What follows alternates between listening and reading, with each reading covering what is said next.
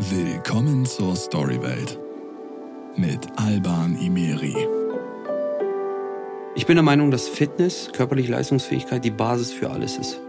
Für meine, für mein, äh, vor allem für mein kognitives, also auch das, was, was mein Mindset angeht und vor allem auch meine, meine Fähigkeit, Entscheidungen zu treffen, richtige Entscheidungen zu treffen, hängen stark von meinem, meiner Fitness ab. Weil je weniger ich mit mir selber beschäftigt bin, je weniger mein Körper mit sich selbst beschäftigt, desto mehr kann ich investieren in meine Denkarbeit.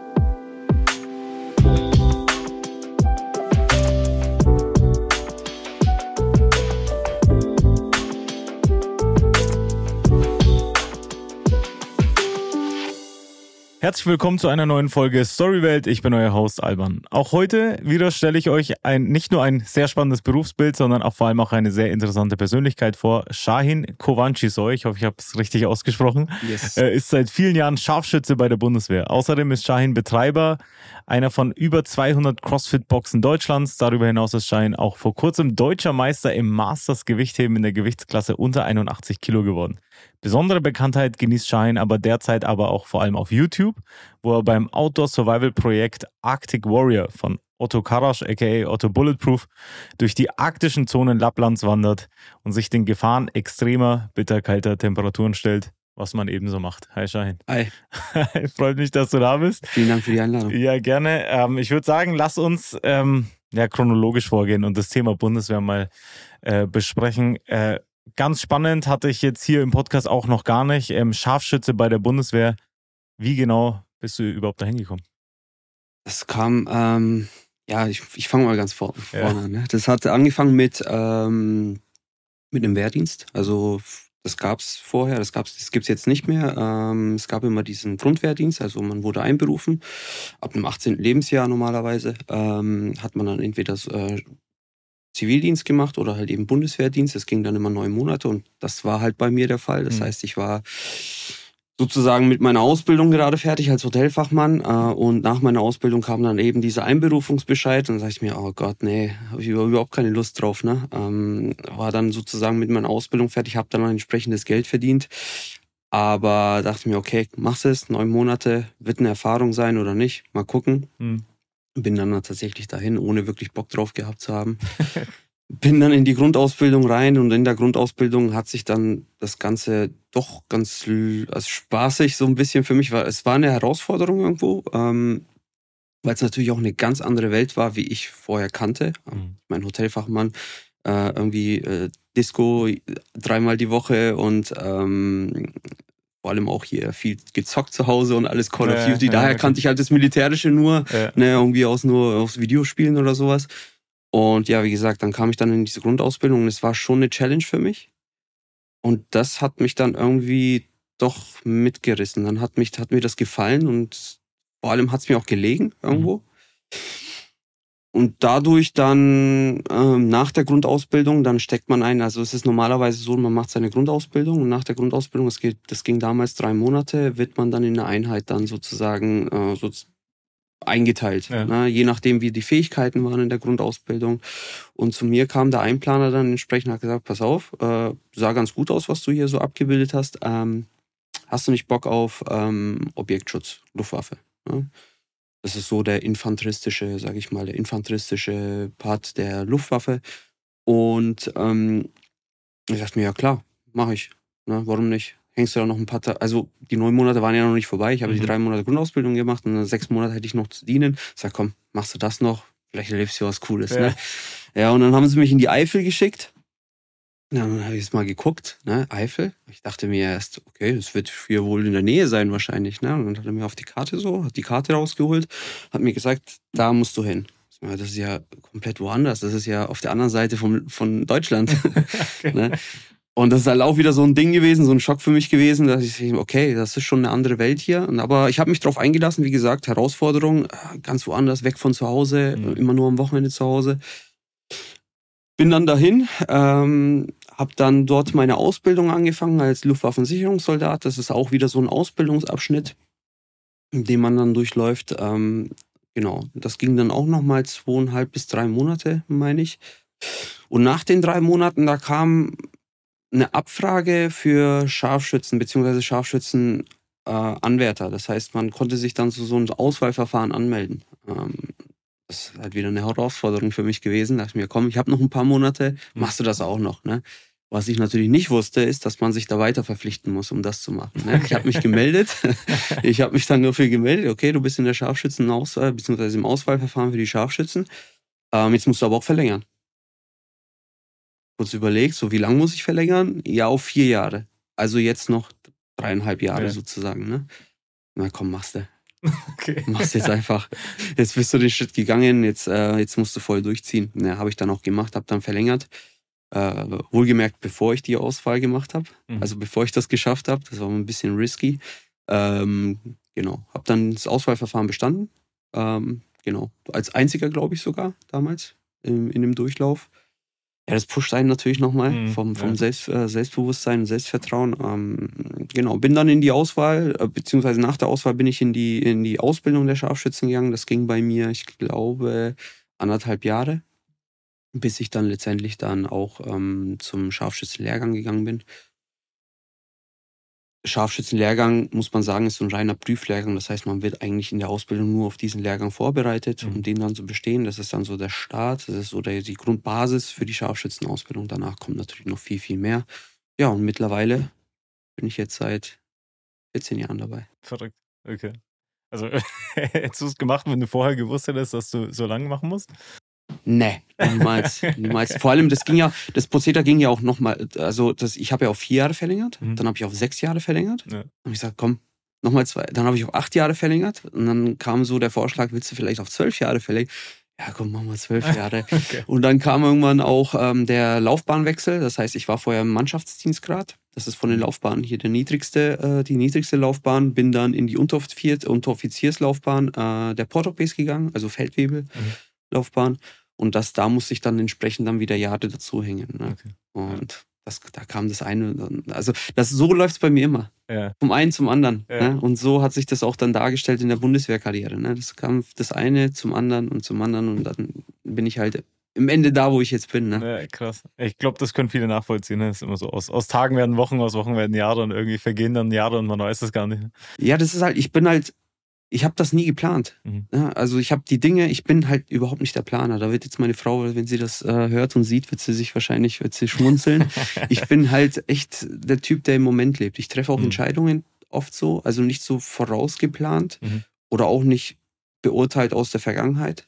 Ich bin halt echt, ja, man kann sagen, ich lebe sehr stark im Moment. Ne? Mhm. Und äh, das wirkt sich dann auch auf meine Entscheidungen aus und auch auf, auf, mein, auf meinen Werdegang bisher. Ne? Mhm. Ja. Es hat sich dann halt immer alles ergeben. Ne? Immer Ja. Vollgas im Moment gegeben. Und nicht immer, aber oft kam dann was Positives Ja. dabei raus. Ne? Ja.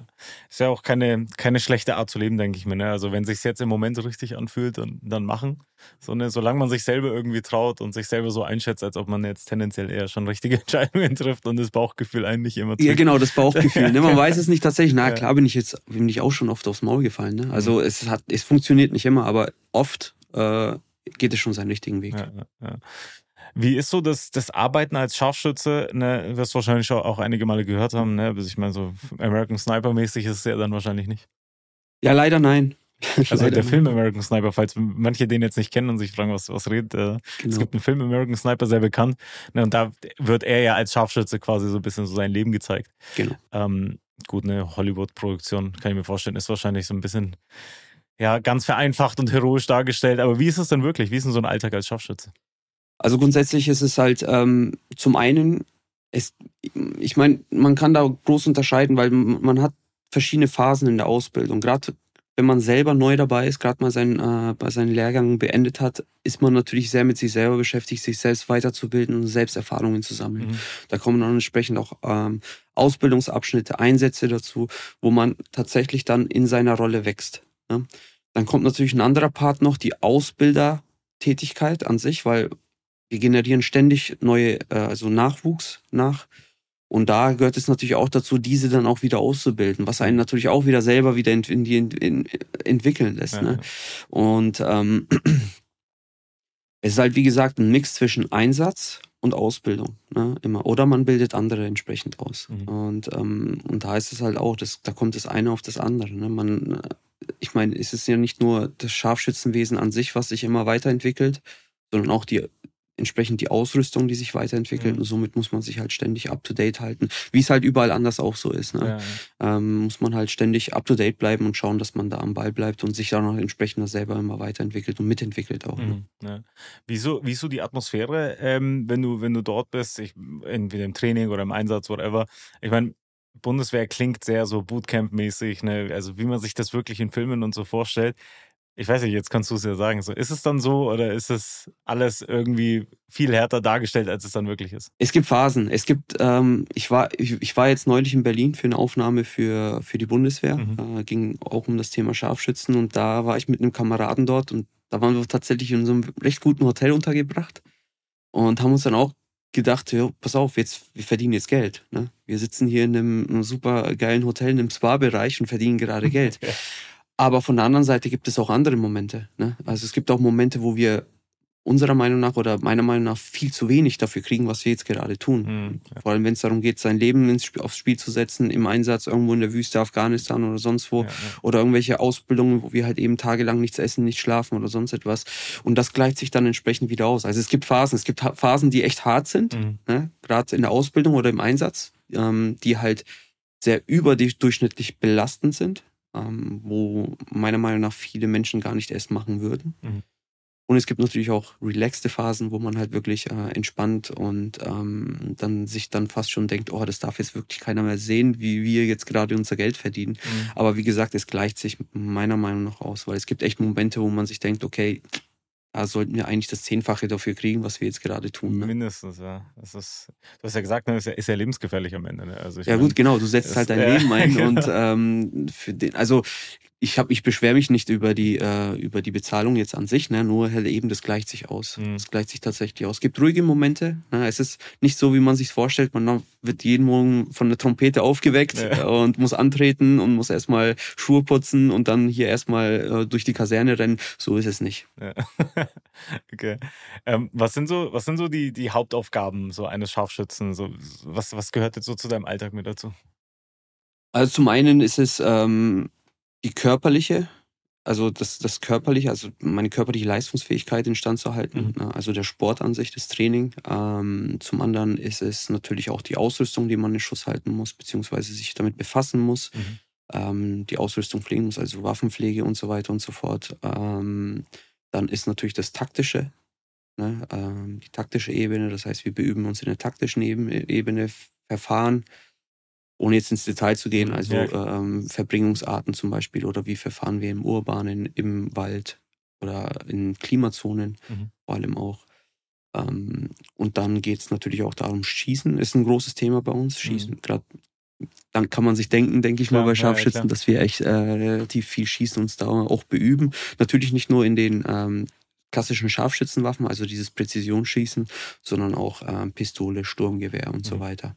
Und das nimmt natürlich viel Zeit in Anspruch. Ja. Äh, weil ähm, Schießen lernt man durch Schießen, sagt man bei uns. Und das ist tatsächlich so, wenn man sich da nicht beübt, dann ähm, genau, das ist wie bei allem anderen auch. Ja, wenn man es nicht lange macht, dann, dann kommt man da raus. Also man Ja, muss da okay. echt eine Übung halten. Genau. Und wenn man das dann sozusagen auf so eine Woche projizieren würde, ist das schon nicht wenig, was man da zu tun hat, dann Mhm. über die ganze Woche. Natürlich ist administrativ auch viel dabei. Äh, wir kennen es, äh, bei der Bundeswehr ist es auch nicht anders. Die Bürokratie spielt da auch eine große Rolle und das Ja. schluckt natürlich auch relativ viel Zeit. Ne? Okay, ja. Wie, wie ist so das Zeitliche? Also wie, wie lange sind jetzt so deine Einsätze oder wie, wie ist das jetzt so übers Jahr? Ähm, reden wir jetzt von Kampfeinsätzen? Also Ausland zum Beispiel? Oder Auch, auch ja, generell. Also wie, wenn, wenn wir jetzt kein vergangenes Jahr nehmen zum Beispiel, wie lange warst du da unterwegs für die Bundeswehr? Äh, tatsächlich gar nicht mal so, mehr so viel, weil ähm, aktuell haben wir äh, kein Mandat, das äh, Scharfschützen der Luftwaffe mit äh, integriert, beziehungsweise nicht für uns, für unseren Verband. Äh, Afghanistan war lange ein Thema für uns. Mhm. Da haben wir uns dann tatsächlich auch immer abgewechselt, das heißt immer im Sechs-Monats-Kontingenten haben wir uns dann truppweise, beziehungsweise zwei Trupps haben wir mal runtergeschickt und somit Okay. waren wir jährlich dann entsprechend dann mit einem Trupp oder äh, mit zwei Trupps dann ähm, unterwegs. Mhm. Ne? Mhm. Äh, Nach Afghanistan hat sich das dann wieder relativiert, äh, da wir dann entsprechend kein Mandat mehr hatten im Okay. Ausland. Ja. Okay. Du hast auch gerade so physisch, psychisch angesprochen, ne, beziehungsweise auch taktisch, ne? Das sind ja so, glaube ich, diese drei, diese drei Bereiche, die, die, man, die man da erfüllen muss, wenn man jetzt irgendwie über Voraussetzungen spricht. Mhm.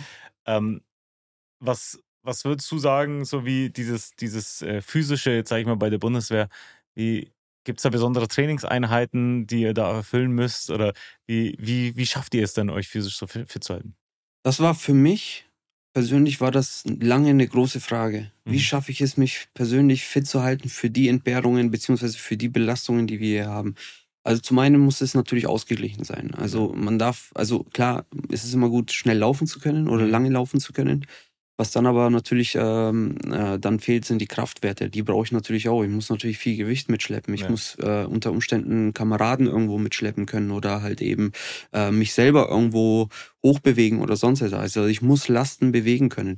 Und dieser Mix-up, also diese, diese Allround-Fitness, die ver verlangt wird tatsächlich mhm. da, ähm, war für mich so eine lange, also das war für mich so eine lange Findungsphase, wie schaffe ich es, mich Allround fit zu machen für, ja. den, für den Dienstlichen. Natürlich hat der Dienst ja selber auch Ansätze, die aber sich jetzt erst so ein bisschen äh, entwickeln, meiner Meinung nach. Da wussten wir lange nicht, in welche Richtung wir gehen sollen. Klar war immer Hindernisbahn zum Beispiel und natürlich die Entbehrung an sich. Natürlich muss man die Belastung, wie sie tatsächlich ist, auch darstellen. Mhm. Zum Beispiel durch Märsche mit viel Gepäck. Ähm, allein schon so eine Spähtruppübung oder sonst wo man wirklich viel Optronik dabei hat und ja. sich da langsam durch den Wald bewegt, das trainiert einen ja auch. Ne, aber auch dieses reine körperliche Training, da war ich so lange in der Findungsphase, was ich tatsächlich machen soll. Mhm. Und da habe ich dann irgendwann meinen Weg gefunden. Ja. Ähm, durch CrossFit tatsächlich. Ja. Ähm, so wie ich es eben gesagt habe, das eine kommt immer zum anderen bei ja. mir. Und äh, so, ähm, wie gesagt, das, der, man hat immer so ein, wie nennt man das? Jetzt habe ich den wissenschaftliche, das wissenschaftliche Wort dafür vergessen. Äh, wenn das eine zum anderen kommt. Weiß ich gerade auch nicht. Äh, ich komme bestimmt später drauf. Falls dir einfällt, kannst ja noch Ich wollte jetzt schlau wirken, aber es ist voll in die Hose gegangen. Nee, ähm, wie gesagt, das eine kommt zum anderen und dadurch äh, kam ich dann tatsächlich zu CrossFit. Ja. Ähm, hab vorher, natürlich haben wir dienstlich viel funktionales Training gemacht. Mhm. Ähm, wie, ging auch echt in die Richtung CrossFit, deswegen mhm. hat sich das so für mich so gleich angefühlt dann. Ja, ja. Irgendwann dachte ich mir, hey, das machen wir doch schon eigentlich so in der Art. Da sind wir tatsächlich dann mit der, mit der kompletten, mit dem kompletten Zug in die Sporthalle bei uns und haben uns halt eine Stunde einfach mal glatt gezogen mit irgendwelchen Wallballs und Klimmzügen okay. und äh, Seilspringen und so weiter und so fort. Und das war halt unsere Trainingsart, die wir dann für uns so gefunden haben, wo wir gesagt haben, hey, das macht uns, glaube ich, fit. Mhm. Vor allem auch mental. Mhm. Ne? Weil es tut weh, es ja. ist ekelhaft, man will aufhören und es geht noch lange und, ja. und es ist tatsächlich auch das, was sich im Einsatz dann auch widerspiegelt. Ne? Ja. Äh, diese, mentalen Barrieren zu brechen, mhm. obwohl es halt weh tut, einfach mal weiterzumachen. Ne? Und wie gesagt, äh, mit dem Shit kam ich dann irgendwann zu CrossFit, weil es genau exakt das war, was wir, wonach wir immer gesucht haben. Mhm. Ja. an Belastungsprofilen. Ja.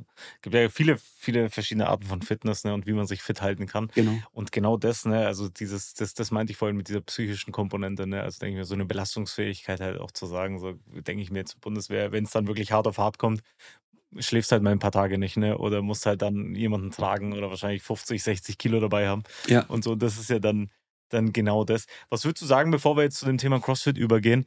Was hat so dieses, dieses Scharfschützendasein mit dir als Person gemacht, ne? Wenn du jetzt vergleichst, so Hotelfachmann Shahin damals und so wie du jetzt hier dastehst, was, was hat es in dir ausgelöst oder verändert? Ich muss tatsächlich sagen, ich war wahrscheinlich der schlechteste Hotelfachmann auf dem Planeten. Ohne Mist. Ich war so schlecht in dem Beruf. Ich war einfach ey, komplett mein Beruf verfehlt. Ne? Ich war da echt schlecht drin. Und ähm, war aber trotzdem mein Beruf. Mhm. Ne? Weil ich habe nicht drüber nachgedacht, damit aufzuhören. Ähm, was dann die Bundeswehr mit mir gemacht hat, also es war zum einen eine Herausforderung, die ich so nie erfahren habe. Vor allem auch, weil es mein Interesse geweckt war. Vor allem ich meine, man kennt es, wenn man irgendwo, wenn es, wenn etwas einem liegt, dann macht man das auch gerne. Mhm. Dann, dann kriegt man da Bock drauf, weil es ein Challenge und man, man macht immer weiter und hat, hat da irgendwann echt tatsächlich Bock drauf. Aber was ich finde, mich hat das damals schon, also ich bin ja damit groß geworden. Ich hab, bin mit 21 oder 20 bin ich zur, zur Bundeswehr, habe damit angefangen und ich bin ja damit der geworden, der ich bin, mhm. jetzt letztendlich. Also all die Erfahrungen, die ich gemacht habe, extreme Erfahrungen, gute Erfahrungen, schlechte Erfahrungen, die habe ich mit der Tätigkeit an sich gemacht. Menschen, die ich kennengelernt habe, Beziehungen, die ich eingegangen bin, also freundschaftliche Beziehungen, die ich dann eingegangen bin mit den Kameraden, äh, die auf einer Ebene waren, die ich so nie erfahren habe. Ähm, und das hat mich letztendlich zu dem gemacht, der ich jetzt bin. Ob es jetzt positiv oder negativ ist, äh, möchten dann andere beurteilen, aber ich glaube, ähm, das hat mich schon stark geprägt. Mhm. Ja. Und äh, du hast gesagt, das hat dich jetzt vor allem auch zu dem gemacht, der du heute bist. Und das bringt mich auch zum nächsten Thema, das Thema CrossFit. Ähm, du betreibst ja das Original CrossFit in Nürnberg. Ähm, eine von relativ wenigen CrossFit-Boxen. Es war mir nicht ganz klar, dass es ja doch, also CrossFit hat, glaube ich, jetzt mal so einen leichten Hype mal bekommen, aber so richtig weit verbreitet, kann man das sagen, äh, ist es noch nicht? Mm, es ist, also ich würde es nicht mehr als Hype betrachten, dafür ist es schon zu alt. Mhm. Äh, dafür gibt es das schon zu lange. Ich glaube, äh, 2000, ähm, so wirklich in Deutschland angekommen ist es in 2010. Mhm. Ähm, das sind jetzt mittlerweile über 20 Jahre. Und es, es, besteht immer noch und es werden immer mehr CrossFit-Boxen, äh, es kommen immer mehr CrossFit-Boxen raus, also es öffnen immer mehr CrossFit-Boxen. Also als Hype würde ich das jetzt nicht mehr betrachten. Es ist schon da, aber es ist immer noch so eine Randnische. Ne? Mhm. Ne? Es ist immer noch, es äh, verschwindet so ein bisschen im Schatten von diesem McFit-Fitness und Bodybuilding-Fitness ja, und Maschinen-Fitness, ne? tatsächlich. Äh, leider. Ähm, weil einfach, ich glaube, wir sind einfach noch nicht so weit, dass wir Sachen wie CrossFit annehmen in unserer Gesellschaft. Das ist noch ein bisschen zu heftig für uns. Okay. Vor allem auch, ich glaube, das liegt auch an der Vermarktung von CrossFit an sich, also an, an ihrer eigenen Vermarktung, dass es teilweise zu heftig rüberkommt. Es ist sehr einschüchternd. Das heißt, wenn ich jetzt irgendwie nach Hause gehe und sehe irgendwo CrossFit, okay, interessiere ich mich für Google das. Und natürlich diese ganzen CrossFit-Games-Athleten, Matt Frasers und Fronings und Fran und alle liegen am Boden und und das schüchtert natürlich ein und dann überlegt man sich, ob man das tatsächlich machen will. Ja. Aber durch meine Erfahrung jetzt würde ich behaupten, wenn man das ausprobiert selber, mhm. wenn man das wirklich einen, einen, Monat ausprobiert oder ein paar Wochen ausprobiert, wird man sehen, dass es gar nicht das ist, was man gedacht hat und dass es mhm. tatsächlich echt cool ist. Und, und das ist halt das, was ich eben auch gesagt habe, auch da, wenn, wenn man immer so Etappen hat, die man erreichen kann und die tatsächlich realistisch, realistisch erreichbar sind. Und mhm. da gibt es echt viele Etappen beim CrossFit und das gibt es so diese Bucketlist. Und das macht einen auch süchtig. Ne? Das macht einen auch, ja, Sucht ist immer so ein bisschen negativ betrachtet, ja. aber das, das, hält einen am Ball und es treibt einen dazu tatsächlich. Äh, man sieht es auch natürlich an den Besuchern. Ähm, die kommen immer wieder. Ne? Die kommen regelmäßig zum Training. Und das ist halt das, was funktioniert in dieser, CrossFit-Methodik, sage ich mal, mhm, in diesem, in ja. diesem, in, äh, in, diesem, sag ich mal, Gesamtkonstrukt CrossFit. Ja. Weil es halt einfach ein ganzheitliches Training ist und vor allem auch die Bequemlichkeit dabei spielt halt auch echt eine große Rolle. Also nicht die Bequemlichkeit beim Training, sondern ich gehe dahin äh, und im Grunde wird mir alles vorgetragen. Also ich mhm. muss mir keine Gedanken machen, wie wärme ich mich auf, wie, was für ein Training mache ich überhaupt und wie mache ich die Bewegungen. Ja. Also ich komme da rein, muss eigentlich im, im, Endeffekt mich nur umziehen und gehe in die Halle und der Coach sagt mir, wie ich mich aufwärme. Der macht eine Mobility mit mir. Dann geht er mit mir all die Bewegungen nochmal durch, als hätte ich die noch nie gemacht. Mhm. Da sagen natürlich halt so unsere CrossFit-OGs äh, also wieder, ja, schon wieder hier Clean Progression und sonst was. Aber die meisten Menschen sind froh, wenn nochmal vor dem Workout so eine Art Techniktraining stattfindet, wo ich nochmal an diese Übungen rangebracht werde. Und das macht es halt sehr bequem und sehr ähm, in, inklusiv irgendwo, ne? weil es halt wirklich für jeden dann machbar ist. Und dann macht man zusammen das Workout, vor allem auch mit anderen Leuten. Man schwitzt zusammen, man leidet zusammen. Da ist immer noch so Community-Gedanke mhm. dabei. Und ich glaube, das ist das, was tatsächlich an dieser Methodik funktioniert. Aber dazu muss man da erstmal reinkommen. Ja. Von außen ist es natürlich schwer. Es wirkt immer sehr exklusiv. Mhm. Ja, und ja. das, das ist das, was wir uns immer, immer noch schwer tun, also CrossFit sich schwer tut, das nach außen zu kommunizieren. Mhm. So ich denke mir halt, da gibt es wahrscheinlich noch eine recht große Wissensbarriere. Ne? So, was ist CrossFit überhaupt? Halt, ne? also, ich glaube, dass das den meisten, also wirklich so an allererster Ebene halt kein Begriff ist. Genau. Ne? CrossFit. So. Ich, ich habe da, also vor kurzem ähm, gab es ja hier diese Physical 100 Serie auf Netflix, falls ja. jemand gesehen hat, wirklich sehr empfehlenswert. Ähm, da haben sie ja, glaube ich, in, in, in Südkorea, glaube ich, äh, irgendwie so die 100 stärksten Menschen, die sich vorstellen können. Da waren halt irgendwie Olympia-Athleten und Turner und sonst was Radfahrer, Sumo-Ringer und da waren eben auch CrossFit-Leute dabei und da habe ich gemerkt, die sind im, im All-Around-Vergleich immer sehr, sehr vorn dabei gewesen mhm. und hatten halt eine sehr, sehr gute Grundfitness. Ne? Und dann kam so das Thema CrossFit auf. Ne?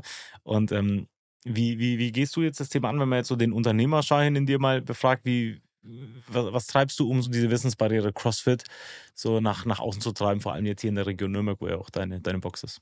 Da muss ich ehrlich sagen, da bin ich noch echt in der Findungsphase. Ich habe mhm. verschiedene Ansätze jetzt, äh, wie gesagt, über so Social Media zum Beispiel, über natürlich auch andere Bubbles, weil das Schwierige ist natürlich aus dieser Bubble rauszukommen. Wer CrossFit kennt, kennt schon CrossFit und mhm. der weiß schon, welche Boxen da sind und der geht ja. in irgendeine Box. Das ist tatsächlich so.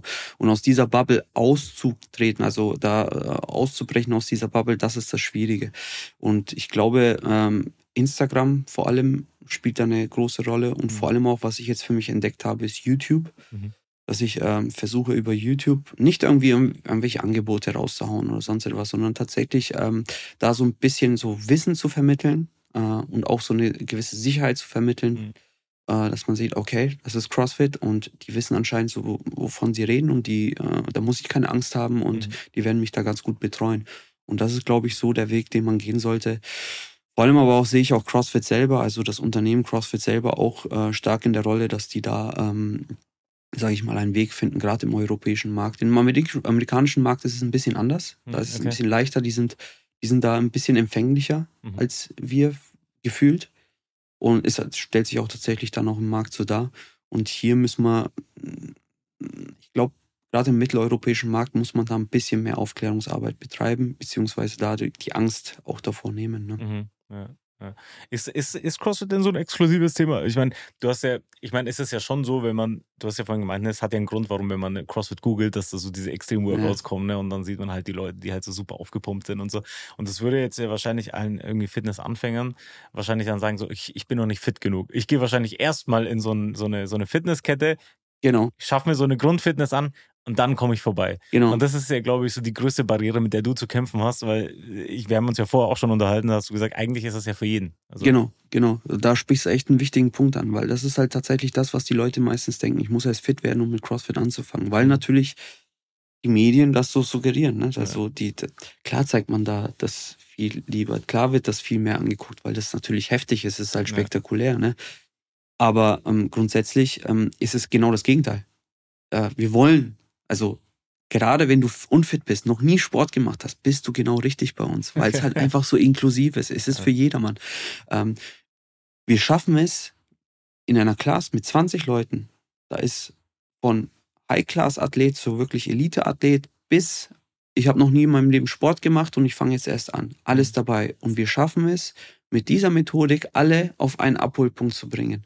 Das heißt, die Belastung für jeden gleichzusetzen durch Skalierung etc. Mhm. Dass wir ähm, die Workouts tatsächlich auch so umbauen, dass sie tatsächlich jeder durchführen kann, in der Intention, die wir sie haben wollen. Mhm. Das heißt, in dem Stimulus, die wir es haben wollen. Und das ist halt das Schöne. Ja. Das heißt, du hast wirklich den High-Class-Athleten mit der Hausfrau nebenan, die ab und zu mal Sport macht ja. und die liegen am Ende der Class beide am Boden und denken sich, cool, wir haben beide das Gleiche gemacht. Ja. Natürlich vielleicht nicht vom Volumen her, aber den Stimulus, den man erreichen will mit diesem Workout, den haben beide erreicht. Mhm. Beide sind gleich belastet. Ja. Und das ist es. Jeder in seinem Level gleich zu belasten. Mhm. Und das, das ist halt das, was nach außen kommuniziert werden sollte und ähm, da einen Weg zu finden, das auch plakativ darzustellen für jeden, ne? diese Angst zu nehmen. Und es ist wirklich für jedermann. Man muss nicht fit sein, um da anzufangen. Ihr sollt kommen, um fitter zu werden. Ne? Ich ja. gehe auch nicht gesund zum Arzt. Ja. Das, äh, muss er erstmal gesund werden, um zum. Da ist ne? dran, ja. das ist, ähm, also dieses Denken muss so ein bisschen raus. Ja. Beziehungsweise da versuchen wir immer noch so einen Weg zu finden, das nach außen zu kommunizieren. Hm. hm.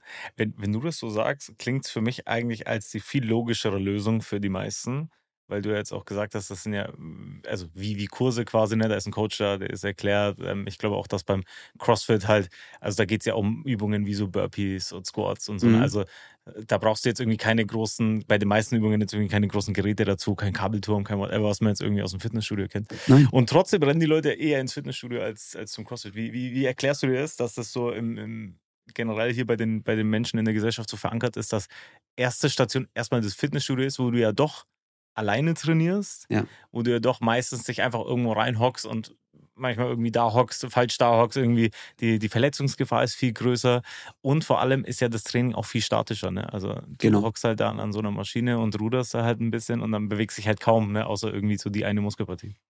Also jetzt, ich will jetzt natürlich isoliertes Maschinentraining schlecht reden, hat da natürlich auch seine ja, Daseinsberechtigung ja, in gewissen Bereichen, gerade im Bodybuilding ähm, hat das bestimmt seine Daseinsberechtigung. Aber grundsätzlich ist es, glaube ich, für viele ähm, erstmal erreichbarer, schneller greifbar. Mhm. Zum einen die Preisstruktur, das ist viel, viel günstiger. Mhm. Na, natürlich, weil das Angebot ein ganz anderes ist. Ja, ja. Ähm, und vor allem auch, man geht dahin und ist erstmal für sich. Man muss sich nicht irgendwie in der Community präsentieren und hat nicht die Angst, so ich komme jetzt dahin, weil äh, CrossFit hat halt eben diese Vereinsstruktur, jeder kennt sich. Und man muss erstmal in so eine Art Struktur reinkommen, in so eine Art Community Mhm. reinkommen. Da Mhm. scheuen sich vielleicht einige davor. Und vor allem auch, ich bin da halt wirklich anonym. Ne? Ich gehe da hin ins Studio, bin da unter Tausenden einer, setze mich da auf eine Maschine, ob ich das richtig mache oder nicht.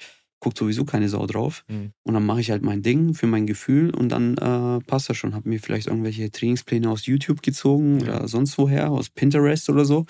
Und dann mache ich das. Ob das jetzt was bringt oder nicht. Zumindest fürs Gefühl habe ich jetzt erstmal was gemacht. Mhm.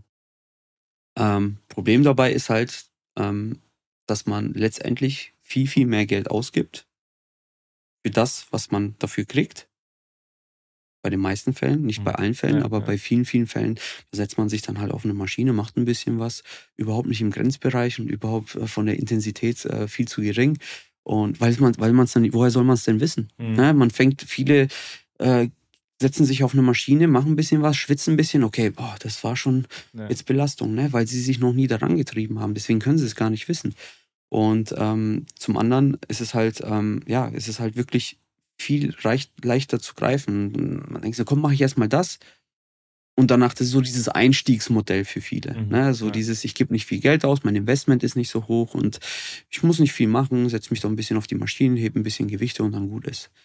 CrossFit ist natürlich ein viel größerer Schritt. Zum einen die Preisstruktur, Mhm. ne? wobei ich sagen muss, die Preisstruktur ist nicht vergleichbar mit dem von, ich sag jetzt, ich nenne jetzt mal die Namen McFit, äh, Cleverfit oder Mhm. sowas, weil es natürlich ein ganz anderes Angebot ist. Ja, Ich zahle nicht, ich stelle das jetzt mal ein bisschen vereinfacht dar, weil wenn ich jetzt zum McFit gehe oder sonst irgendwelche Globo Gyms, ich zahle eigentlich nur eine Mietgebühr für die Fläche, die ich zum Trainieren benutze. Ansonsten kriege ich ja an sich für das keine Dienstleistung. Ja. Vielleicht ein bisschen Sauna oder sowas, okay. Aber an sich kriege ich ja keine Betreuung.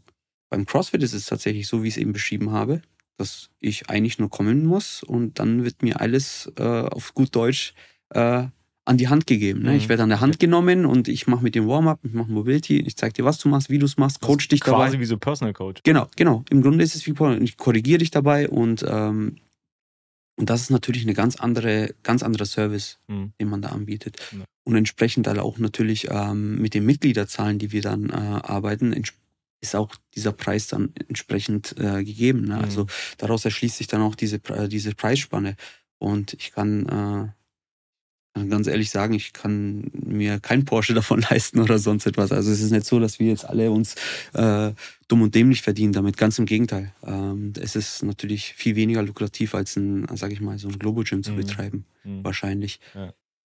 Ähm, und das ist halt das, was Leute ein bisschen so ein bisschen abschreckt, die Preisstruktur und natürlich halt auch das, was äh, su- suggeriert wird durch CrossFit, ne? dass man dann natürlich, man sieht da Leute, die jetzt 100 Kilo reißen und äh, Muscle-Ups machen und so weiter und so fort und man denkt, dass man das auch können muss und sofort können sollte, was Ja. aber totaler Quatsch ist. Mhm. Aber cool ist, dass man das irgendwann können wird. Und das ist das, was, was einen dann wirklich am Ball hält bei CrossFit, dass man sieht, okay, ich habe so eine Bucketlist jetzt, die ich aufgebaut habe und es macht unglaublich Spaß, diese immer, immer, immer wieder abzuhaken Mhm. und immer diese, diese messbaren Erfolge auch zu haben. Weil wenn ich jetzt ins Fitnessstudio gehe, mich, okay, alle zwei Wochen im Spiegel angucke oder Selfies mache, klar sehe ich einen Unterschied vielleicht oder vielleicht auch nicht, aber es ist nicht tatsächlich messbar. Aber wenn ich äh, zum Beispiel beim CrossFit ähm, mehr Gewicht bewegen kann, mehr Wiederholungen schaffen kann, warum dieser Zeitfaktor auch immer einen Workout in einer schnelleren Zeit beenden kann, ist es auch etwas, was mich am Ball hält Mhm. weil ich tatsächlich messbar immer besser werde. Und das macht halt süchtig. Ja. Besser werden macht halt Spaß. Ja. Tatsächlich das Training nicht immer, das muss ich ehrlich sagen. Das Training immer, wie es halt ist, Training ist Arbeit. Ja. Training ist Arbeit, weil viele sagen immer, ja, Training soll ja Spaß machen. Ja, das große Konstrukt soll Spaß machen, aber Training an sich, wenn ich mich da komplett abbügel beim Training, das macht keinen Spaß. Was Spaß macht, ist das Besserwerden, der Erfolg. Das ist das, was Spaß macht. Mhm. Ja. Dazu zwei Themen. Ich fange mal erstmal mit dem, mit dem ersten nochmal an. Ist, ähm, ich meine, beim, beim CrossFit ist der Ansatz ja auch so dieses Thema Beweglichkeit. Ne? Also denke ich mir, also ich habe, ich war ja auch mal bei dir in der Box und habe trainiert. Da habt ihr ja so diese Grundregeln der Fitness an der Wand. Ja. Also, ihr habt sie relativ groß. Ne? Ich kann jetzt nicht alle wiedergeben, aber da geht halt irgendwie Kraft, Kraftausdauer, genau. Beweglichkeit genau. und so weiter. Und das ist ja auch ein Aspekt, der irgendwie im recht statischen, normalen Fitness nicht gegeben ist, weil man eben alleine trainiert. Mhm. Und für Leute, die sich jetzt nicht krass damit auseinandersetzen, wie sie zu trainieren haben, ja. ist das Thema Beweglichkeit, vor allem auch für Männer und so, ne? So, du gehst ins Fitness und genau. gibst ein paar Gewichte, ja. aber recht beweglich bist dann halt nicht, ne? So, das ist ja dann das eine, warum äh, warum ein Training irgendwie im CrossFit, im CrossFit Sinn macht. Und das zweite Thema, ähm, was ich noch interessant finde, als wir uns das letzte Mal unterhalten haben, hast du gesagt, dir liegt ja auch was daran, dass die Leute, die angemeldet sind, auch wirklich kommen. Das ja. heißt, du versuchst diese Leute auch zu aktivieren. Und wenn du weißt, da ist irgendwie mal jemand ein, zwei Wochen nicht gekommen, dann rufst du ihn an und sagst, hey Alba, was ist genau. So, ich habe dich seit zwei Wochen nicht gesehen. Ähm, also die Leute zahlen mehr, aber du willst auch, dass sie was dafür bekommen währenddessen das Fitnessstudio, also das große, ja schon so ein bisschen darauf zählt, dass die Leute nicht kommen, weil erst dann lohnt sich das erst so richtig, weil wenn da alle hingehen würden, die da angemeldet sind, dann äh, ist es da ganz schnell, ähm, dass da kein Platz mehr ist. Ja, glaube ich auch, weil ich glaube, wenn nicht da alle, wenn da alle auftauchen würden, die da so angemeldet ja. sind, da hätten die ein Problem. Ja. Was ja bei uns sich ganz anders, ganz anders darstellt. Also ähm, ich glaube, da gab es sogar mal eine Studie darüber. Ich kann das jetzt nicht, äh, ich, bevor ich jetzt irgendeinen Blödsinn erzähle, mhm. gebe ich jetzt die Zahlen nicht so. Aber Tatsächlich ist es äh, im CrossFit oder Functional Fitness Studios im Allgemeinen ist die Teilnahme echt sehr groß. Also du mhm. hast da wirklich einen ganz kleinen Teil, der selten kommt. Aber zum, im, also du hast diese Karteileichen nicht, diese, diese klassischen, die man im mhm. Fitnessstudio kennt. Und die äh, gingen, glaube ich, das habe ich, das weiß ich noch, 70 Prozent äh, gegen Globo-Gyms von Karteileichen aus. Also 70 Prozent melden sich an und kommen niemals. Ja. Das ist schon eine krasse Zahl, ne? Ja, ja. Und da läuft unsere Struktur läuft da schon ein bisschen anders. Ne? Wir wollen, dass die Leute kommen. Es ist natürlich auch unsere Motivation selber, also intrinsische, intrinsische Motivation, irgendwo die Leute besser zu machen. Und das macht ja auch Spaß. Ja. Wir sehen ja die Entwicklung bei den Leuten. Gerade äh, wenn sie, gerade jetzt, ähm, ich habe es eben schon gesagt, die Hausfrau nebenan, die noch nie Sport gemacht hat. Es macht so viel Spaß, wenn du dann nach einem Progress von einem halben Jahr, dreiviertel, ein Jahr dann siehst, wie fit diese Menschen dann werden mhm. ne, für ihren Alltag. Ja. Und sich dann tatsächlich auch bedanken und sagen, hey, mein Alltag ist jetzt so viel angenehmer. Hm. Es ist für mich keine Herausforderung mehr, jetzt einen Bierkasten irgendwie in den dritten Stock zu tragen oder den Einkauf in den dritten Stock zu tragen. Hm. Es, es, ich denke mir, das ist ja gar nichts. Das ja. mache ich ja im Training äh, jeden Tag. Ne? Ja, ja. Und es, dass, dass das Leben so viel einfacher wird, so viel angenehmer wird, wenn man nicht mehr mit sich selbst beschäftigt ist. Mhm.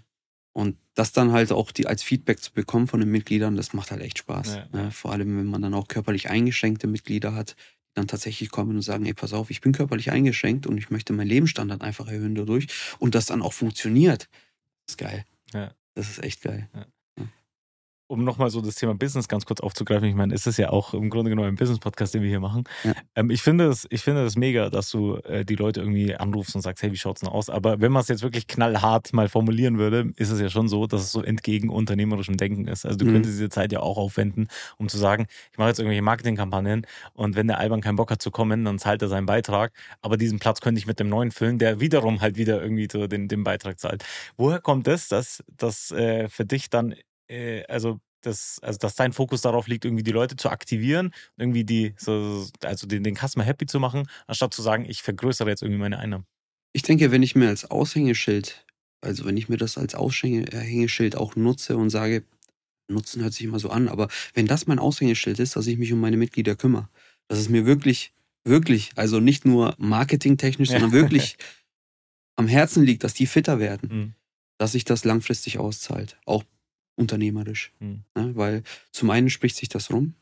Ähm, Gerade CrossFit ähm, in den letzten Jahren, beziehungsweise in den Anfängen, hat ja davon gelebt, vom Weitersagen oder beziehungsweise vom, vom äh, von dieser sogenannten, ja, ich bringe jetzt meinen Kumpel mit und der bringt dann auch nochmal seinen Kumpel mit und mhm. so weiter und so ja, fort. Ja. Ähm, man erzählt davon und zum anderen ähm, ich kann ja mit Ergebnissen arbeiten. Das heißt, wenn ich äh, Leute fitter tatsächlich mache, wirklich messbar mhm. fitter mache und das dann auch darlegen kann, ist es natürlich auch nochmal Werbung für mich. Das heißt, ja. schau mal, das ist der Udo zum Beispiel. Ne? Jetzt mal fikti fikti äh, fiktiver Name. Das ist der Udo. Den habe ich in einem halben Jahr, der sah so aus, hat so viel gehoben zum Beispiel oder war so schnell und äh, war so fit und jetzt sieht er so aus und ist so fit. Mhm. Und das ist doch, das ist für mich ein Aushängeschild für ein Fitnessstudio oder für einen CrossFit-Betrieb oder für ein Gym. Das natürlich sich äh, zur Aufgabe macht, Leute fitter zu machen, wenn ich das messbar nicht darstellen kann. Ne? Also ich glaube nicht, dass, ähm, jetzt sage ich mal, in einem äh, Globo-Gym so viel darstellbar ist, außer natürlich die Fitnessmodels, die auf den Plakaten sind, aber die haben wahrscheinlich noch nie in dem Laden trainiert selber. ähm, die haben dann natürlich äh, ganz andere Methoden und ähm, das dann darstellen zu können, glaube ich, ist ein guter Weg, beziehungsweise langfristig ein guter Weg. Vielleicht nicht sofort, ne, wie du schon sagst, ist es natürlich, äh, da könnte ich den Platz auch mit anderen füllen. Aber langfristig gesehen wird sich das, denke ich, auszahlen. Ja, ja, mega. Ähm, du hast auch gerade gesagt, der Uro, der Effektive, der könnte so und so viel heben und das bringt mich, ist, ist super überleitend zum nächsten Thema, denn äh, Gewichtheben ist ja auch äh, ein Teil deines Lebens. Ähm, und neben Bundeswehr und CrossFit, also deinem Unternehmerischen, machst du ja nebenbei auch noch ein bisschen was und du bist vor kurzem äh, deutscher Meister im Masters Gewichtheben geworden in der Gewichtsklasse unter 81 Kilo.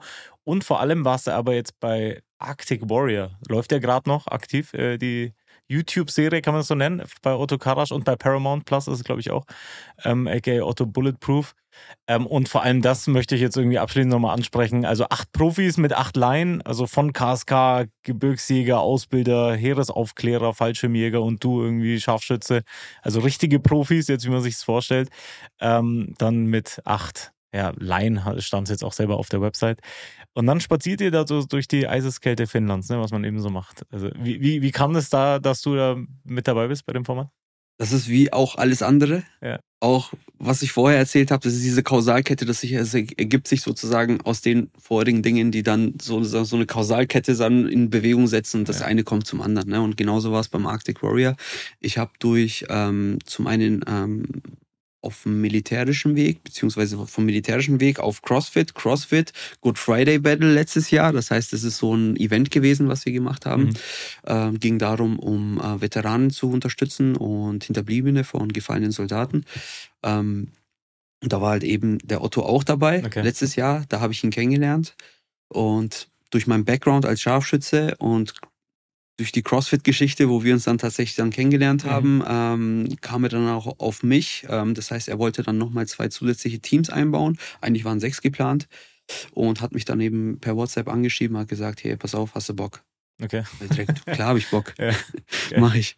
Ne? Und so sieht's aus. Äh, also natürlich ein paar, paar, Sachen noch hier, so sieht's aus und hier und da und ähm, aber der Sebo ruft dich nochmal an und dann klärt er und dann kam irgendwann der Anruf vom Sebo, hat mich mhm. dann ähm, nochmal gebrieft sagt, hier, kannst du, dir, kannst du das machen? Kannst du das gewährleisten? ich so, ja klar, kriegen wir hin. Und dann war ich dabei. Ja. Und so kam, wie gesagt, diese Kausalkette wieder ne, mhm. mit dem ganzen anderen. Es hat angefangen mit dem Scharfschützen, dann Crossfit, dann Crossfit und Scharfschütze und dann Arctic Warrior zum Beispiel, Gewichtheben ja genauso. Ne? Gewichtheben ergab sich aus Crossfit. Weil ich jetzt sonst niemals mit dem Gewichtheben angefangen, mhm. weil das ist so ein, das macht man nicht. Ja. Das, keiner denkt sich jetzt, äh, ich bin jetzt zwölf Jahre alt und fange jetzt mit dem Gewichtheben an. Außer der Papa oder sonst wer ist ja. Gewichtheber. Ne? Ja. Also spielt natürlich Fußball oder Basketball oder Handball oder sowas. Ja. Ne? Und ähm, so kam es dann auch zum Gewichtheben, dass ich gesagt habe, ähm, wenn ich das den Leut Leuten beibringen will, dass ich, wenn ich das coache, hm. will ich das auch selber in einem gewissen Niveau machen. Und ähm, das hat mich dann da auch zum Gewichtheben dann gebracht, dass ich mhm. gesagt habe, ich melde mich im Verein an und werde das auch, sage ich mal, in einem recht höheren Niveau dann auch machen, um ja. äh, da mich selber als Coach auch dann entsprechend weiterzuentwickeln. Ja vor allem das, äh, das Arctic Warrior, das, da war ja schon, ich glaube, allein der Trailer äh, vorher hat er ja schon über eine Million Aufrufe irgendwie in kürzester mhm. Zeit geknackt. Also gehört ja zu den, zu den bekanntesten YouTube-Serien und in den Trends und so weiter. Ähm, ohne jetzt zu viel zu verraten, weil es läuft ja noch und wir wollen die Leute ja nicht spoilern. Ähm, was war so das, gab es irgendwie so ein prägendes, richtig prägendes Ereignis, wo du gesagt hast, okay, das, das war jetzt irgendwie heftiger, als ich es erwartet habe, oder das, dass man den Leuten das vielleicht ein bisschen schmackhaft macht? Ich muss sagen, ähm, allein schon die, die Landschaft dort. Also ich war, glaube ich, noch nie über längere Zeit, also so lange Zeit in so lebensfeindlichen Umgebungen. Das lebensfeindlich? Ist, ja, also le tatsächlich lebensfeindlich. Also du, ich, ich sag's glaube ich auch im Trailer, das ist aber auch tatsächlich so, jeder, also jeder Quadratmeter dort sagt dir, du gehörst da nicht hin. okay hau lieber ab. Okay. Bist hier nicht, du bist, du gehörst hier nicht her. Ja. Ne? Weil alleine schon, man sieht ja, dass wir uns ständig in Skiern, auf Skiern äh, fortbewegen. Es ginge gar nicht ohne. Hm. Wir könnten uns ohne Skier gar nicht fortbewegen. Das, man würde jedes Mal hier hüfthoch oder hier brusthoch in den Schnee einsacken. Ne? Ja. Also man könnte sich dort nicht mal bewegen als normaler Mensch ohne irgendwelche technische Hilfsmittel oder sonst was. Ne? Mhm. Ist wie auf dem Mond. Du hast da, man hört keine Vögel, Man hört gar nichts, diese Stille halt auch vor allem. Ne? Ja. Und das war halt schon für mich, gerade in den ersten Phasen, war das echt prägend. Weil tatsächlich das, die Erfahrung neu war für mich. Ne? Mhm. Ne, in so einer lebensfeindlichen Umgebung, vor allem zu zweit nur, nicht in einem ganzen Zugverband oder einem ganzen Einheitsverband, sondern wirklich zu zweit alleine, ähm, so lang dann entsprechend dann äh, uns aufzuhalten. Ne? Ja, das ja. war schon krass. Okay. Ja, wie es ausgeht, werden wir noch sehen. Äh, da, da, da, wollen wir jetzt noch nicht spoilern. Ähm, Vielleicht abschließend, ähm, um nochmal so das Thema Mindset auch nochmal aufzugreifen. Und ähm, wir haben jetzt viel über das Thema Sport auch philosophiert. Ähm, was ja auch ein Thema ist, mit dem sich ja auch ganz normal Berufstätige, ganz egal in welchem Bereich du dich bewegst, ist ja das Thema Fitness, äh, sei es die mentale Fitness oder die körperliche Fitness, halt ein Thema, mit dem man sich früher oder später beschäftigen muss. Und lieber früher, weil nicht wie du es vorhin gesagt hast, ne, erst wenn es weh tut, geht, geht man zum Arzt. Ne? Genau. Ähm, dass man sich da irgendwie vorher schon so ein bisschen vorbeugt und sich da halt Fitness fit hält. Wie ist jetzt so dein, dein, dein persönliches Mindset? Ich meine, jetzt bist du ja recht früh mit dem Thema Sport in Verbindung gekommen. Auch in ja. der Bundeswehr gehört es ja mit zu den Grundvoraussetzungen, dass du fit bist. Wie, wie, wie findest du, gehört das zusammen? Ne, also so diese mentale Fitness und die körperliche Fitness, ähm, um auch zu sagen, man bleibt auch leistungsfähig, ne? weil es gibt schon viele Leute, die sagen, okay, ich bin jetzt in meinem Beruf, whatever, irgendwie 9 to 5, ja. Bürojob, da bin ich gut, aber äh, Fitnessstudio oder Crossfit oder Gym oder Laufen gehen, brauche ich nicht. Ja. Ich bin der Meinung, dass Fitness, körperliche Leistungsfähigkeit die Basis für alles ist.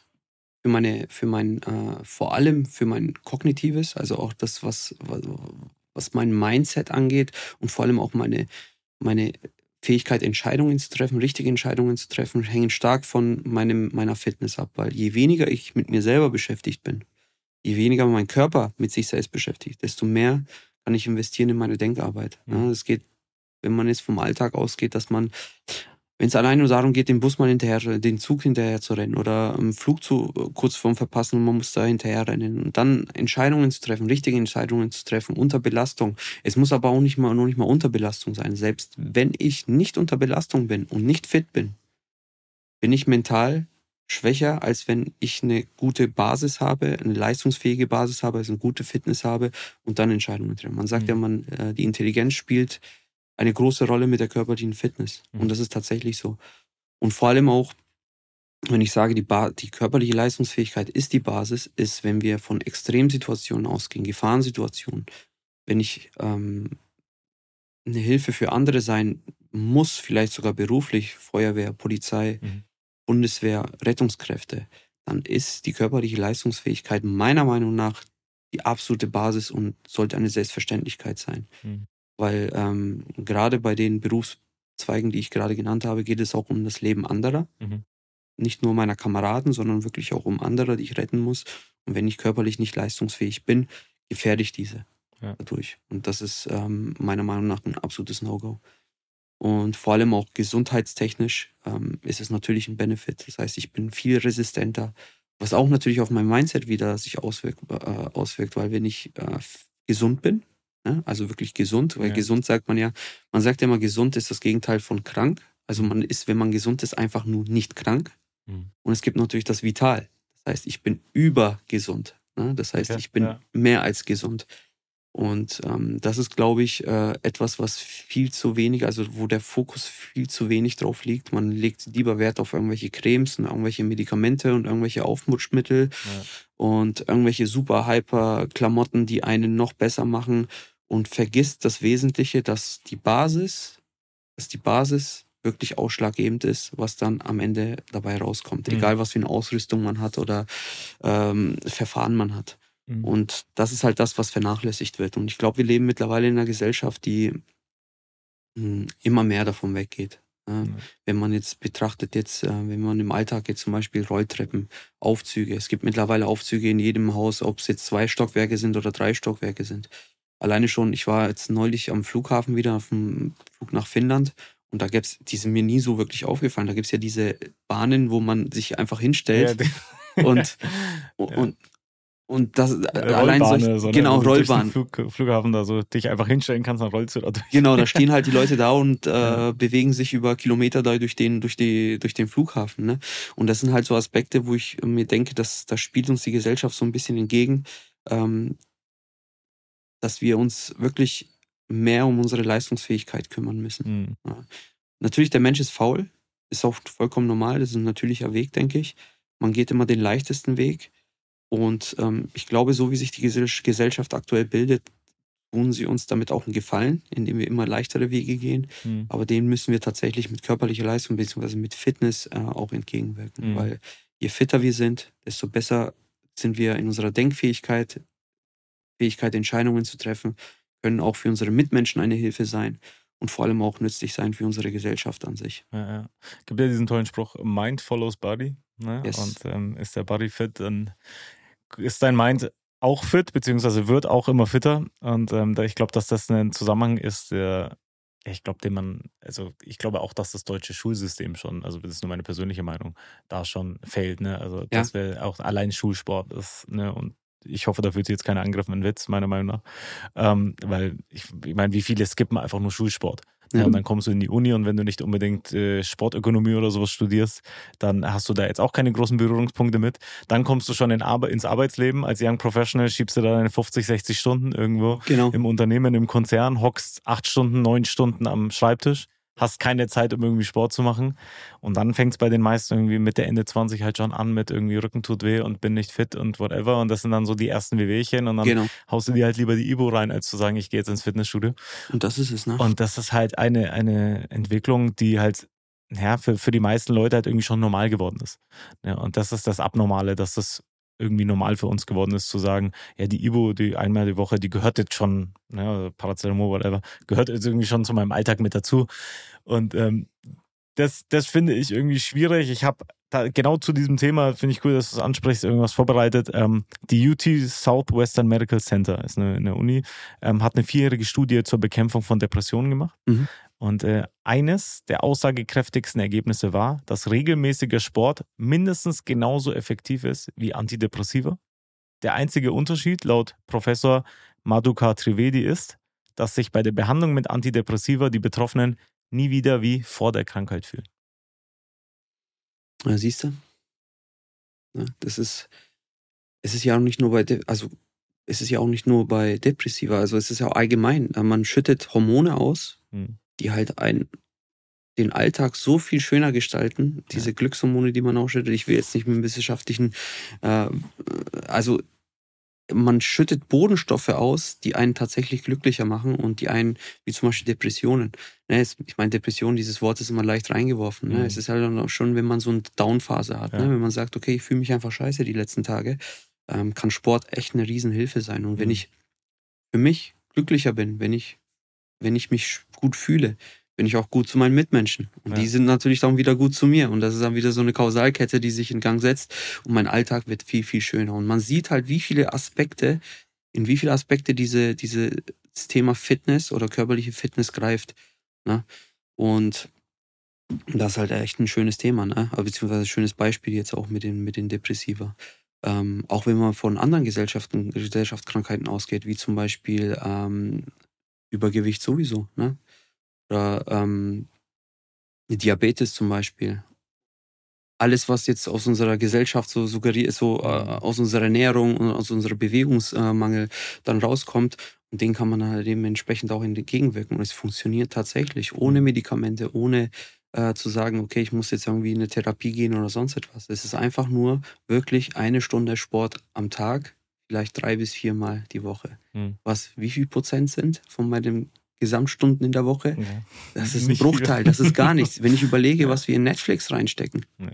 Ne, in irgendwelche Reels, die wir, ich bin ja auch nicht viel besser dafür, mhm. dass ich mir irgendwelche Stunden lang irgendwelche Reels reinziehe und irgendwie rumswipe und damit Zeit verschwenden. Es ist wirklich nicht viel. Wirklich eine Stunde am Tag, drei bis viermal äh, die Woche reicht vollkommen aus. Mhm. Und man hat ein sehr viel schöneres Leben. Und auch sage ich mal, das Umfeld wird davon profitieren. Ja. Also mein Umfeld, meine Familie, meine Freunde mhm. und so weiter und so fort. Ja. Ne? Und ja, und das müssen wir halt, da müssen wir, glaube ich, ein Bewusstsein entwickeln. Ähm, unsere Maßstäbe auch, glaube ich, anders setzen. Wir haben darüber gesprochen, dass CrossFit einschüchtert. Mhm. Aber es schüchtert tatsächlich nicht mehr ein, wenn man selber macht, weil, ein, weil die Maßstäbe sich auch verschieben. Ja. Also der Blick dafür, was machbar ist für den Menschen, was nicht machbar ist, verändert sich. Mhm. Und das ist halt auch ein Weg, glaube ich, ähm, den viele gehen im CrossFit-Bereich oder im Functional Fitness-Bereich, dass sie sagen, ähm, zum Beispiel Muscle-Ups.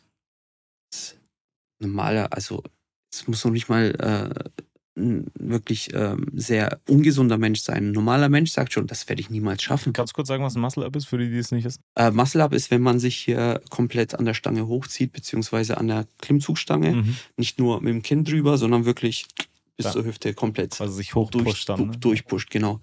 Ähm, und das ist halt so ein Ding, was viele sagen, das könnte ich niemals schaffen. Mhm. Wie denn auch? Aber tatsächlich, man geht dann ein paar Wochen ins CrossFit und man denkt tatsächlich drüber nach, okay, ich will das können.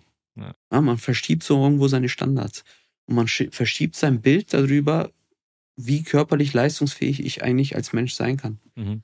Und da sieht man natürlich von der anderen Seite wieder, in welche andere Richtung das gehen kann, dass man sagt, okay, jetzt äh, zu Fuß jetzt zur Norma laufen, eine halbe Stunde. Gar nicht. Und dann auch noch die Sachen mitschleppen. Absolutes No-Go. Aber wenn sich da die Standards wieder verschoben haben, dann ist es, ja, ist eine Challenge. Let's ja, go. Ja. Ne? Was natürlich sich auch natürlich auf Klima auswirkt und so weiter und mhm. so fort. Man sieht, es ist halt eine Riesenkette, was, deswegen sage ich, es ist tatsächlich die Basis. Es ist nicht viel, was man investieren muss, wirklich ein ganz kleiner Teil, wo man wirklich viel, viel mehr investiert für Dinge, die einen viel weniger bringen. Mhm. Und der Start ist halt das Problem. Also damit anzufangen, ja. so dass der ersten, den ersten Schritt zu machen, das ist halt oft das, was problematisch ist. Ja. Ja, ja die bekannte Comfortzone, ne? Ist dann am Ende, die dann einen wahrscheinlich davon abhält. Aber ja, wie, wie bei vielen Themen halt auch, ne? Geht ja nicht nur um Sport, geht ja um alles Mögliche. Ne? Meistens äh, wenn man es wenn mal ausprobiert, entdeckt man dann, wie schön etwas sein kann. Ja. Ne? Also ich, ich persönlich sage ja auch immer so, ich meine, wir bewegen uns alle in irgendwelchen Bubbles ne? und machen nur das, was wir kennen. Wir kennen ja nur einen Bruchteil vom Bruchteil von dem, was diese Welt so zu bieten hat. Äh, und äh, klar kann man nicht alles herausfinden, aber wenn sich die Möglichkeit ergibt, mal was auszuprobieren ja, eben. Ne? und was, was sich schon richtig anfühlt, ne? hier geht es nicht um Quatsch oder um Drogen oder sonst was, ähm, dann sollte man das mal auch mal tun. Ne? Und selbst wenn ich ins CrossFit gehe und sage, du, das ist nichts für mich, dann weiß ich halt, dass es nichts für mich ist. das ist ja auch eine Erkenntnis. Ja. Ne, sehr gut. Äh, Schein, abschließend, wie äh, alle meine Gäste, hast du jetzt äh, eine Möglichkeit, abschließend noch ein äh, Favorite Quote, ein Lieblingszitat irgendwie den, den Hörern und Hörern da draußen noch mitzugeben. Mein Lieblingszitat ist tatsächlich echt lang. Den okay. könnte ich so äh, auswendig, glaube ich, gar nicht so wiedergeben. Der ist von äh, Roosevelt. Das war eine Rede von ihm. die Arena. ich könnte mal, ich kann mal, ich kann es mal ablesen. Okay. Soll ich es mal ablesen? Gerne, ja. Ja, pass auf, ich lese mal ab. Der Zitat ist von Theodore Roosevelt, 23. April 1910. Das war tatsächlich eine Rede von ihm. Ähm, das habe ich mal gehört. Wo habe ich das eigentlich gehört? Das habe ich in einem Buch gehört, glaube ich. Da ging es auch um das Thema Mindset. Und das ist gerade in dem Bereich Sport, beziehungsweise auch gerade im Bereich Sport CrossFit bei uns immer ein großes Thema gewesen. Äh, Leute ich bin immer ein Typ gewesen, ich habe es einfach, ich habe Dinge einfach getan, mhm. ob ich sie kann oder nicht. Ich bin einfach, wie gesagt, ich, ich, ich lebe im Moment. Ich dachte mir, es ist eine Herausforderung, ich mache es einfach und dann schaue ich, was passiert. Mhm. Ne? Und im schlimmsten Fall habe ich was daraus gelernt. Ne? Ähm, ich sehe viele Menschen in meinem Umfeld, die sich oft Dinge nicht trauen, aus Angst zu scheitern. Ne? Aus Angst, was die Leute dann denken könnten. Mhm. Ähm, dass die Gesellschaft einen so ein bisschen so, ah, guck mal, Loser, hat es nicht geschafft. Und das finde ich sehr schade. Das, ähm, das, da geht viel Potenzial verloren und vor allem auch viel Learning verloren, meiner Meinung nach. Deswegen bin ich der Meinung, wenn man etwas tun will, wenn man etwas äh, wirklich aus tiefstem Herzen tun will und äh, Bock drauf hat, dann einfach machen. Hm. Einfach machen. Das Schlimmste, was passieren kann, dass ich scheitere und was daraus gelernt habe. Aber es ist noch viel schlimmer, es nicht zu tun und es ist am Ende gar nichts passiert, weil dann habe ich nichts davon gelernt und ich habe auch nicht gewonnen. Mhm. Ne? Und dann zum äh, Zitat, da geht es tatsächlich um dieses Thema. Ich lese mal ab. Äh, nicht der Kritiker zählt, nicht derjenige, der, auf, der darauf aufmerksam macht, wie der Starke fällt oder wo der anpackt, es besser hätte machen können. Die Anerkennung gebührt dem, der tatsächlich in der Arena steht, dessen Gesicht staubig und verschwitzt und voller Blut ist, der sich wacker bemüht, der sich irrt, der wieder und wieder scheitert, weil es kein Bemühen ohne Fehler und Schwächen gibt. Aber der ist tatsächlich bemüht, Taten zu vollbringen, der großartige Begeisterung, großartige Hingabe kennt, der seine Kraft auf eine ehrenwerte Sache verwendet, der im besten Falle am Ende den Triumph einer großen Leistung kennt Und der, im schlimmsten Falle, sollte er scheitern, zumindest bei einem kühnen Versuch scheitert, so dass sein Platz nie bei den kalten und furchtsamen Seelen ist, die weder Sieg noch Niederlage kennen. Theodore Roosevelt, 23. April 1910. Stark. Das ist mein Lieblingsquote. Ja, das ist stark. Vor allem, vor allem der Part, wo er sagt, ähm, ja, wenn, sollte er scheitern beim, beim kühnen Versuch. Genau. Ja, also, dass du halt für eine ehrenwerte Sache einstehst. Ähm, das ist ein schöner Gedanke, ne, zu wissen, dass selbst wenn es schief geht, dann geht es bei einem bei, bei einer schönen Sache oder bei einer ehrenwerten Sache schief. Und das tut es. Ja. Na, wenn ich so meine Geschichte so wieder Revue passieren lasse, ich bin so oft gescheitert, so oft. Hm. Ging es um irgendwelche Auswahlverfahren, militärisch, sportlich, so oft gescheitert. Ja. Aber es gehört dazu. Das macht mich am Ende zu dem, der ich jetzt bin. Hm. Ja. Mega.